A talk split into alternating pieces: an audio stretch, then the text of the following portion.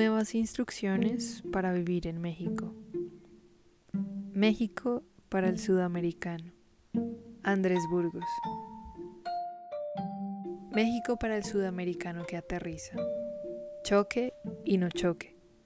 Quienes venimos a refugiarnos desde los alrededores de la línea ecuatorial para abajo, encontramos aquí territorio familiar.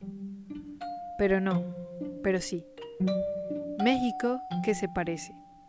México que es la misma vaina, pero diferente, te recibe con hospitalidad o con indiferencia. La hermana sofisticada de la hospitalidad. Ciudad de México, CDMX, según el mercadeo, resume a todas las ciudades latinoamericanas, en lo bello y en lo feo, desde Buenos Aires hasta Madrid. Sí, Madrid, esa precuela con linaje.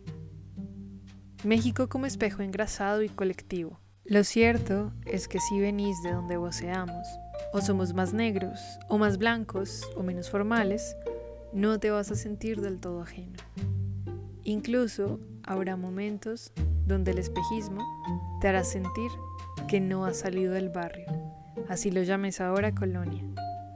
Lo mismo pero diferente.